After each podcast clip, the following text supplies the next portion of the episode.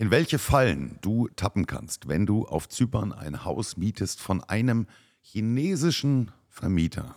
Das haben wir in der Folge 32 schon mal im groben angesprochen.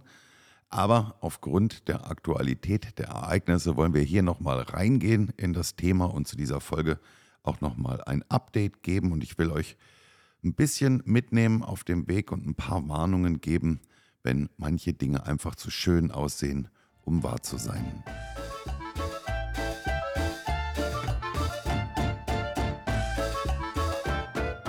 Und damit hallo und herzlich willkommen bei Auswandern nach Zypern mit der Familie ab auf die Insel. Ich bin der Rico und schön, dass du dabei bist in dieser heutigen Podcast-Folge. Ja, ich habe es gerade schon gesagt, in der Folge 32 haben wir schon mal darüber gesprochen, welche Gefahren lauern können, wenn du eine Immobilie mietest vom falschen Vermieter. Und das ist jetzt tatsächlich nicht böse gemeint, wenn ich sage, Achtung, Vorsicht vor chinesischen Vermietern. Das hat nichts mit irgendeiner ethnischen Ablehnung oder mit Ausländerfeindlichkeit zu tun. Wir sind selbst Ausländer hier auf der Insel. Darum geht es tatsächlich nicht, sondern es ist insofern gefährlich, weil einfach gerade für chinesische Vermieter im Speziellen, es trifft tatsächlich auch teilweise russische, aber die Chinesen waren da prozentual einfach in der Überzahl, weil es da einfach in der Vergangenheit, ja, sagen wir mal, politische Schachzüge gegeben hat, die die Chinesen dazu bewogen hat, hier Immobilien zu kaufen und die für ein paar Jahre zu halten. Aber lass uns das im Detail mal anschauen. Vor ein paar Jahren hat es das Golden Passport Programm auf Zypern gegeben. Das Golden Passport Programm hat besagt, wenn du in Zypern in Immobilien investierst und das in einer Größenordnung, schlag mich tot, ich glaube es waren zwei oder es waren drei Millionen Euro.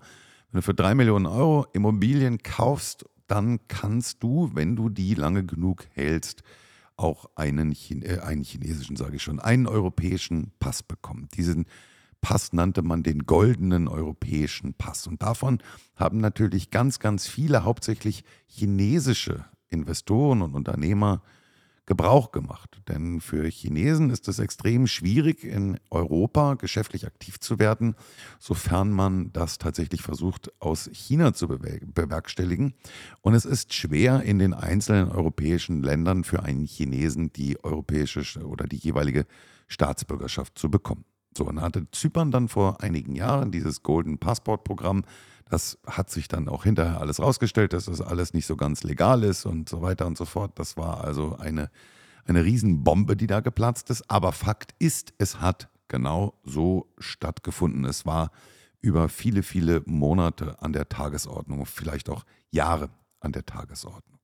So, und das heißt im Umkehrschluss, der Chinese kommt hierher, kauft Immobilien im Wert von zwei oder drei Millionen Euro und muss diese fünf Jahre lang in seinem Besitz halten. Und er muss über diese fünf Jahre auch nachweisen, dass er selber diese Immobilie bewohnt. Also es würde jetzt nicht funktionieren, ein Haus zu kaufen und das offiziell zu vermieten, sondern er muss tatsächlich offiziell nachweisen, dass er hier in diesem, in, in diesem Haus lebt.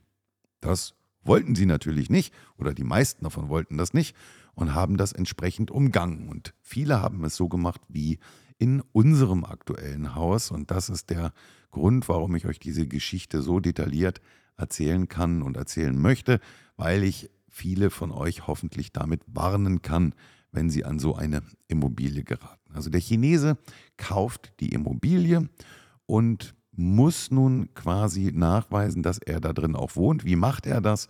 Das weist er über eine Verbrauchsrechnung nach. Eine Verbrauchsrechnung kann zum Beispiel der Internetanschluss sein, das kann der Stromanschluss oder auch der Wasseranschluss sein. Und wenn da jeden Monat die Rechnung kommt auf seinen Namen und diese Rechnung auch entsprechend bezahlt wird, dann kann er darüber nachweisen, dass er angeblich in diesem Haus lebt. Ja, wir sind selber an so eine Immobilie geraten. Wir haben das Haus hier gefunden, fanden es total toll, haben uns fürchterlich verliebt und haben gedacht, dass wir nun endlich für die nächsten Jahre für uns und die, unsere Familie ein schönes neues Zuhause gefunden haben.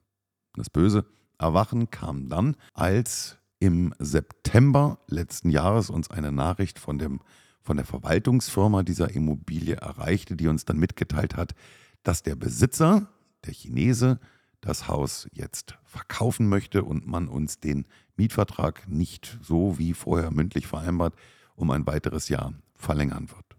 Das Kuriose dabei ist auch noch, dass wir, als wir damals eingezogen sind, die Verwaltungsfirma zu uns sagte, ja, Strom ähm, bitte ummelden auf euren Namen. Wasser braucht ihr übrigens nicht ummelden, weil dieses Haus hat gar keine Wasseruhr. Das ist damals beim Bau dieser Immobilie vergessen worden.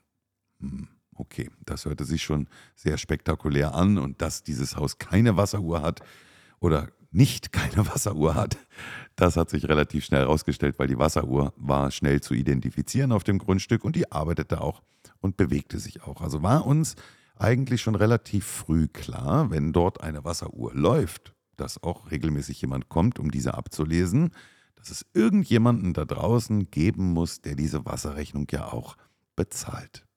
Ja. Und meine Vermutung damals war, dass der Chinese diese Wasserrechnung als seine Utility Bill, als seine Verbrauchsrechnung benutzt, um eben der Behörde gegenüber zu zeigen, dass er in diesem Haus hier lebt. Ja. Und dann kam es, wie es kommen musste. Im September bekamen wir dann also Bescheid, dass man unseren Vertrag nicht verlängern würde. Wir wohnen jetzt noch immer hier in dem Haus, aber sind natürlich so ein bisschen zwischen Baum und Borke. Wir sind so auf Abruf, weil wir jetzt einen Zusatzvertrag haben zu unserem Mietvertrag, der besagt, erstens mal, wir müssen alle zwei Wochen der Verwaltungsfirma Zutritt gewähren zu dem Haus, die dann hier mit möglichen Kaufinteressenten durch das Haus gehen. Und das ist schon ziemlich nervig. Das ist ein ziemlich großer Einschnitt in deine Privatsphäre. Und zum zweiten Mal, wie gesagt, seit September ist die Haltefrist des Chinesen abgelaufen für dieses Haus. Das heißt, er muss auch gar nicht mehr nachweisen, dass er hier eine Verbrauchsrechnung hat. Und nun klingelte es in der letzten Woche bei uns an der Tür und da war der Herr von den Wasserversorgungsbetrieben und der sagte, also wenn Sie jetzt nicht innerhalb von fünf Tagen Ihre Wasserrechnung bezahlen, dann stelle ich Ihnen das Wasser ab. Ich sagte, Wasserrechnung? Was für eine Wasserrechnung bitte? Und dann übergab er mir eine Rechnung, die seit Ende September, oh, ein Schelm, wer Böses dabei denkt, ebenfalls unbezahlt blieb. Und das in einer nicht unbeträchtlichen vierstelligen Höhe. Ja, daraufhin haben wir dann unsere Verwaltungsfirma mal kontaktet und haben gesagt, was ist denn jetzt hier bitte schön los? Ich denke, dieses Haus hat gar keine Wasseruhr. Und man redet sich da einfach raus. Und jeden Tag hörst du irgendeine andere Ausrede, wenn denn noch jemand überhaupt auf deine Nachrichten antwortet oder überhaupt noch ans Telefon geht. Auf jeden Fall hat diese Wasseruhr eine, wie ich gerade sagte, vierstellige Höhe. Und die liegt daran, dass der Pool, den wir hier haben, vom ersten Tag an extrem undicht war. Und wir haben das der Verwaltungsfirma sofort mitgeteilt in der ersten Woche, als wir hier eingezogen sind, dass dieser Pool ein riesen Leck zu haben scheint und der hat so ein Befüllsystem, was automatisiert läuft. Das heißt, der Pool sieht immer voll aus, aber im Hintergrund, was einem gar nicht so auffällt im ersten Moment, ist, dass der Pool die ganze Zeit automatisch unterirdisch wieder befüllt wird. Und dann sagte die Firma, ach, das ist überhaupt nicht schlimm, lass den Pool Pool sein und das Leck Leck sein, weil das Haus hat ja sowieso keine Wasseruhr, ihr zahlt ja sowieso keine Wasserrechnung. Ja, das war mir von Anfang an ein Riesenkloß im Magen. Ja, und jetzt ist es genau so gekommen, wie ich es befürchtet habe. Der Chinese hat also nach fünf Jahren die Haltefrist erreicht. Er kann sich jetzt von der Immobilie trennen. Er braucht keine Verbrauchsrechnung mehr. Und dementsprechend wurde dann eben auch ab dem 1. Oktober letzten Jahres diese Wasserrechnung nicht mehr bezahlt. Und jetzt müssen wir quasi dafür gerade stehen. Natürlich habe ich jetzt die Verwaltungsfirma erstmal darüber informiert, dass sie jetzt den Pool gefälligst zu flicken haben, weil ich sehe das als Mieter nicht in meiner Pflicht, sondern in der Pflicht des Eigentümers, da bei so einer baulichen Geschichte den Schaden entsprechend abzustellen. Aber es ist auch alles ziemlich schleppend und ja, wie gesagt, also mittlerweile geht schon niemand mehr ans Telefon und sie sind um Ausreden nie verlegen und man hört eigentlich jeden Tag eine neue Ausrede. In der Zwischenzeit hieß es dann sogar, ah ja, die Wasserrechnung, die ist ja so hoch, ja, ja. Hm, ach, die betrifft gar nicht nur euer Haus, das betrifft euch und euren Nachbarn gleich mit. Und äh, der müsse die Hälfte dieser Wasserrechnung dazu bezahlen, weil beide Häuser laufen über eine Wasseruhr, die es ja angeblich nie gegeben haben sollte. Ja, und dann haben wir das ausprobiert und haben bei uns alles an Wasser abgestellt und bei unseren Nachbarn alles an Wasser mal aufgedreht und haben mal geguckt, ob sich unsere Wasseruhr denn bewegt und mussten feststellen, keinesfalls, die bewegt sich nicht, denn die haben eine eigene. Nun haben wir den Verwalter nochmal gefragt, warum soll denn jetzt der Nachbar mit an unserer Wasserrechnung beteiligt werden? Vermutlich, weil die Verwaltungsfirma uns hier als Mieter jetzt nicht so ganz vor den Kopf schlagen und schocken will. Da wollen sie das Leid auf verschiedene Schultern verteilen. Aber auch darauf bekamen wir dann keine Antwort mehr, außer irgendwelchen merkwürdigen Ausreden. Ja, so ist die Situation im Moment und ihr könnt euch bestimmt vorstellen, dass das alles in allem keine angenehme ist, wenn du in einem Haus lebst, wo du dich wirklich, wirklich wohlfühlst und du willst da eigentlich bleiben, aber der Besitzer will das Haus verkaufen und äh, ja, kümmert sich quasi überhaupt nicht mehr darum, weil er hat das erreicht, was er erreichen wollte. Er hat nämlich mittlerweile einen zypriotischen Pass, er hat die zypriotische Staatsbürgerschaft dadurch bekommen. Ja, und jetzt lehnt er sich entspannt zurück und sagt, nach mir die Sintflut.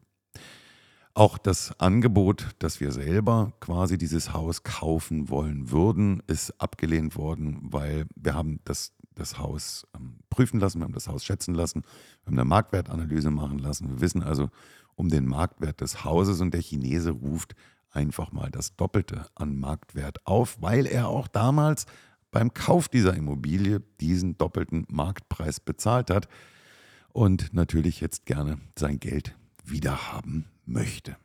Ja, und so geht jeder Tag im Moment bei uns einher damit, dass man Bauchschmerzen hat und dass man gar nicht weiß, ob man morgen noch ein Zuhause hat. Nur gut, morgen ist jetzt vielleicht ein bisschen, bisschen überspitzt gesagt. Wir haben, wie gesagt, diesen Zusatzvertrag, dass wir immer drei Monate Zeit haben. Also wenn er jetzt morgen einen Käufer findet, dann müssen wir innerhalb von drei Monaten raus und müssen uns was Neues suchen. Aber so kommt jeden Tag was Neues und da geht es dir echt scheiße und das belastet echt auch das Gemüt und das ist absolut nervig.